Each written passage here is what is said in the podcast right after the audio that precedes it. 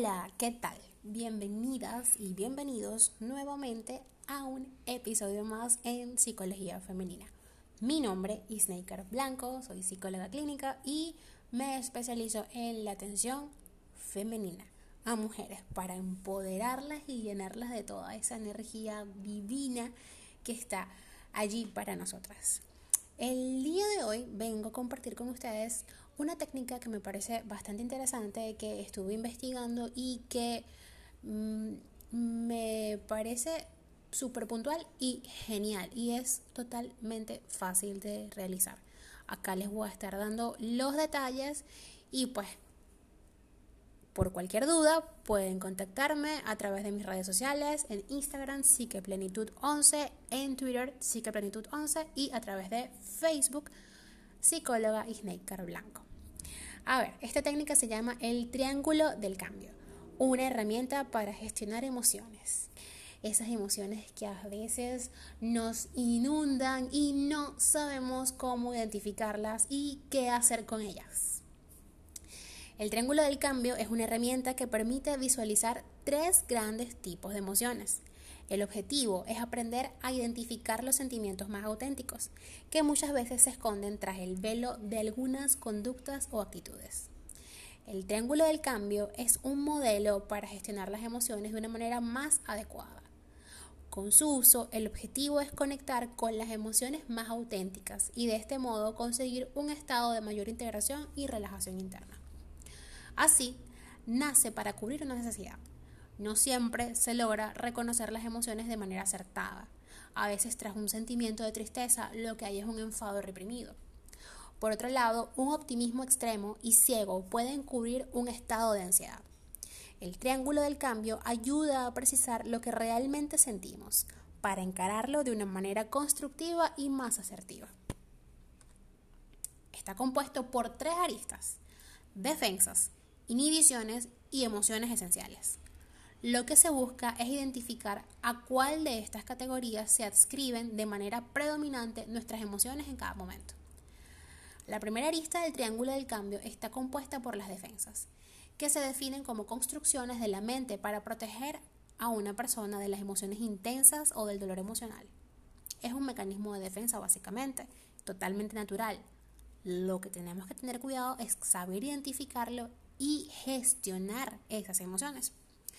El propósito es evitar a través de esta defensa sentimientos que puedan resultar abrumadores o difíciles de controlar.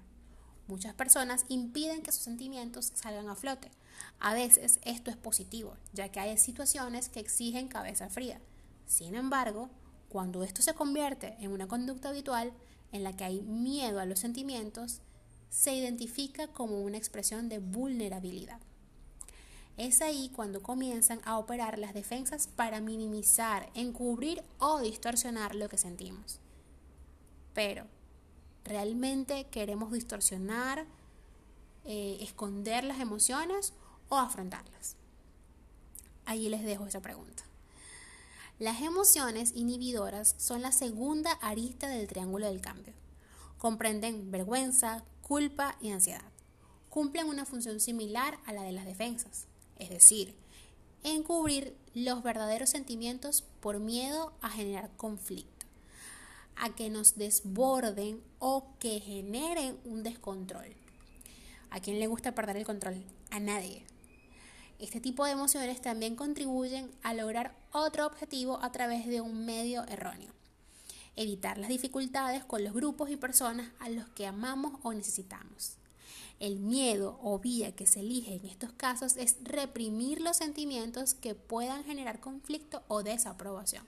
Es decir, ¿cuántas veces hemos experimentado que no le decimos a una amiga, a un amigo o incluso a nuestra pareja que están haciendo algo que nos molesta por miedo a generar un conflicto, entrar en una discusión o que incluso nos confronten, eh, contrariando quizás nuestro punto de vista. Entonces nos anticipamos, porque obviamente nos llenamos de ansiedad, es una ansiedad anticipatoria, y antes de llegar a experimentar esa discusión, ese conflicto o desaprobación, prefiero suprimir mis sentimientos o mis emociones. El objetivo final del triángulo del cambio es identificar las emociones esenciales. Esta es la tercera arista. De este modo, estamos en posición de cambiar nuestras estrategias de afrontamiento por otras mucho más efectivas a largo plazo, en especial al, establecerlas como rutina. Las emociones centrales, genuinas o esenciales son el miedo, la tristeza, la ira, la alegría, exultación, excitación sexual y asco. Hay que tener en cuenta que éstas se configuran en cuestión de segundos y que la razón camina a una velocidad mucho menor. Asimismo, cada uno de estos sentimientos tiene manifestaciones físicas. Así pues, Detrás de cada defensa o inhibición lo que hay es una emoción esencial que ha sido obstruida por alguna razón.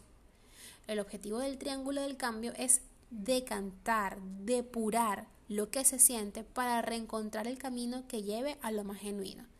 De este modo se puede, por ejemplo, comprender que la vergüenza puede ser miedo al rechazo o que tanto perfeccionismo es una manera de expresar enojo. Dejar fluir las emociones libremente es una forma de conectarnos más con nosotros mismos y con los demás.